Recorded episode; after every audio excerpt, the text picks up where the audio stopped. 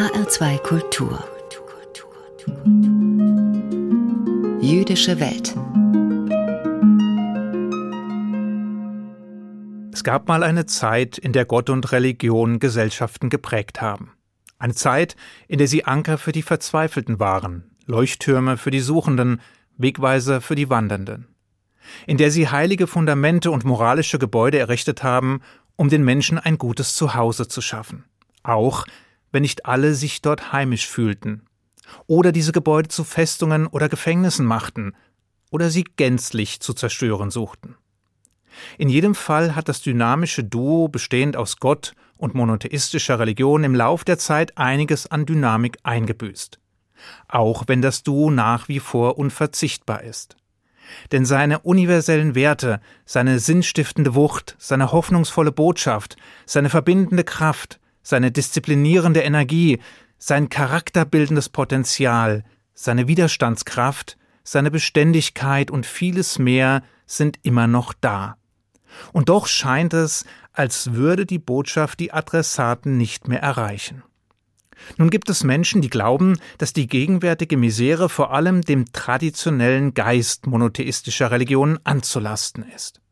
Wenn diese sich nur geschmeidiger an die moderne und gesellschaftliche Veränderung anpassen würden, dann wären sie attraktiver, zeitgemäßer und relevanter. Dass Gott und die Religionen so zu Getriebenen werden, nimmt man billigend in Kauf und dass sie geprägt werden, anstatt zu prägen, geschenkt. In diesem Licht ist wohl auch der Vorstoß zu erklären, Gott einen Genderstern zu verpassen. Was bedeutet, dass er nicht mehr als er geschrieben und verstanden werden soll, sondern als ja, als was denn eigentlich? Naja, jedenfalls nicht mehr als himmlischer Patriarch und nicht als alter weißer Mann. Aber ist das eine gute Idee? Sollten die Stoßtruppen sozialer Gerechtigkeit ihren heiligen Zorn ausgerechnet an Gott auslassen? Und ergibt ein gegenderter Gott Sinn? Dazu muss man erst einmal wissen, worum es geht. Nun im Grunde geht es um Sterne oder Doppelpunkte, die aus ideologischen Gründen zweckentfremdet werden. Also um orthografische Satzzeichen, die dabei helfen sollen, Gerechtigkeit und Minderheitenschutz durch Sprache zu schaffen in dem alle Geschlechter und Identitäten abseits des dualen Systems von Mann und Frau sprachlich ihren Ausdruck finden. Dem liegt die Idee zugrunde, dass Sprache gesellschaftliche Missstände abbildet und dass Sprache Wirklichkeit schafft. Und deshalb, so die zweifelhafte Logik, muss man die Sprache verändern, also sozusagen gerechter machen, damit sich in ihrem Windschatten auch die Realität verändert. Und da das was für Menschen gut sein soll, für den Ewigen nicht schlecht sein kann, bekommt Gott eben auch einen Genderstern verpasst. Ob in der Mitte des Wortes oder am Ende ist dabei nebensächlich. Hauptsache Stern. Dazu fällt mir der englische Schriftsteller C.G. Chesterton ein, der einst schrieb Die moderne Welt ist nicht böse. In mancher Hinsicht ist sie entschieden zu gut. Sie ist voller wüster und vergeudeter Tugenden.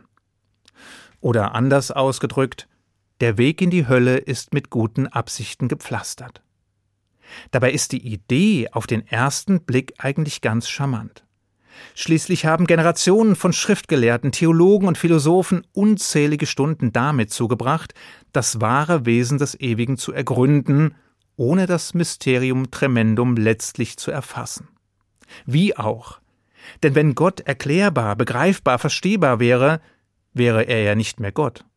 Also jene Existenz, die allen Beschreibungen spottet und dennoch nicht ohne dieselben auskommt.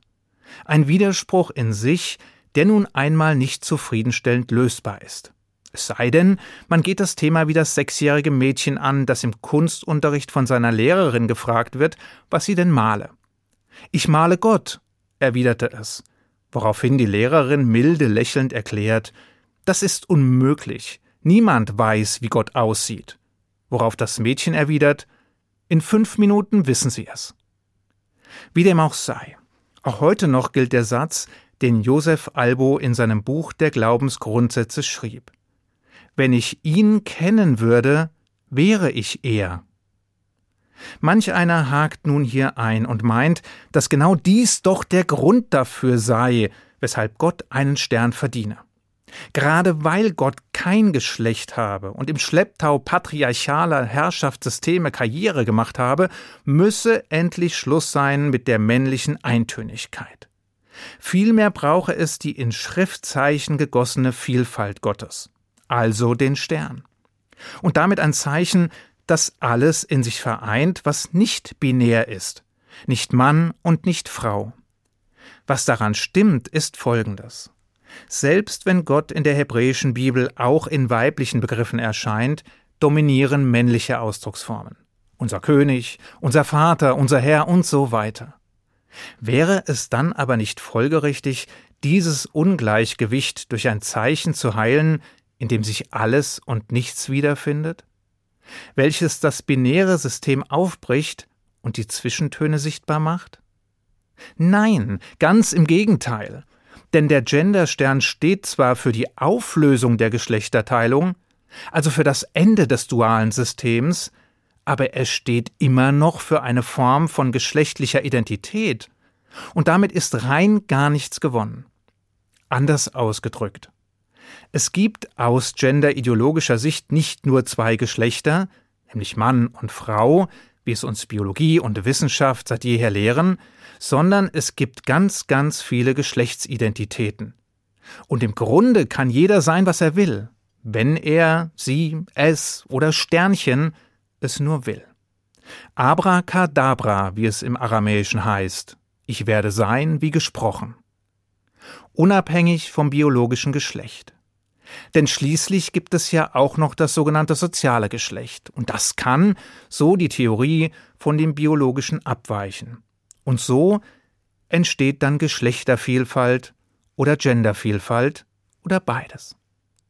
Auf den Ewigen lassen sich diese Vorstellungen allerdings nicht so einfach übertragen, denn Gott hat eben kein Geschlecht. Er ist nicht männlich und nicht weiblich und nichts dazwischen oder darüber hinaus. Er ist auch nicht transgender oder pangender und auch nicht genderfluid oder genderqueer. Stattdessen ist er nicht durch diese Begriffskreation beschreibbar, nicht durch Genderideologien erfassbar, nicht durch Identitätssterne definierbar, sondern er ist einfach, nicht mehr und nicht weniger. Wenn das aber so ist, weshalb wird er dann meist als er beschrieben und nicht als sie oder es? Dafür gibt es mindestens drei gute Gründe. Erstens, weil er uns seit jeher vertraut ist und sie uns eher ablenken würde, während man zu einem Es keine Bindung, keine Beziehung und kein Vertrauen aufbauen kann. Zweitens, weil das Judentum sehr zurückhaltend ist, wenn es darum geht, bewährte Traditionen über Bord zu werfen. Oder wie C.G. Chesterton es ausdrückte, Tradition bedeutet, unseren Vorfahren eine Stimme zu geben. Es ist die Demokratie der Toten. Und drittens, weil ein männlich dargestellter Gott noch am ehesten geeignet ist, um männliche Aggression, Gewaltbereitschaft und Dominanz einzuhegen. Und uns Männern stattdessen die als weiblich geltenden Eigenschaften Gottes nahezubringen. Also Liebe, Fürsorge, Hilfsbereitschaft, Zärtlichkeit, Barmherzigkeit und Einfühlungsvermögen. Warum? Weil Männer sich eher von Männern disziplinieren, domestizieren und leiten lassen und eher bereit sind, die traditionell als weiblich verstandenen Züge wertzuschätzen, anzunehmen und nachzuahmen, wenn sie von einem Mann vorgelebt werden. Will heißen, Jungs und Männer brauchen männliche Lehrer und brauchen männliche Vorbilder, brauchen Väter. All das hat Richard Reeves in seinem jüngst erschienenen Buch von Jungen und Männern überzeugend geschildert. Deshalb und im Lichte all dessen. Ist die traditionelle männliche Schreibweise Gottes ideal? Keineswegs, aber sie ist die beste aller schlechten Lösungen, und sie ist allemal besser als ein Gott mit Genderstern. Ich wünsche Ihnen einen guten Schabbat. Shabbat Shalom.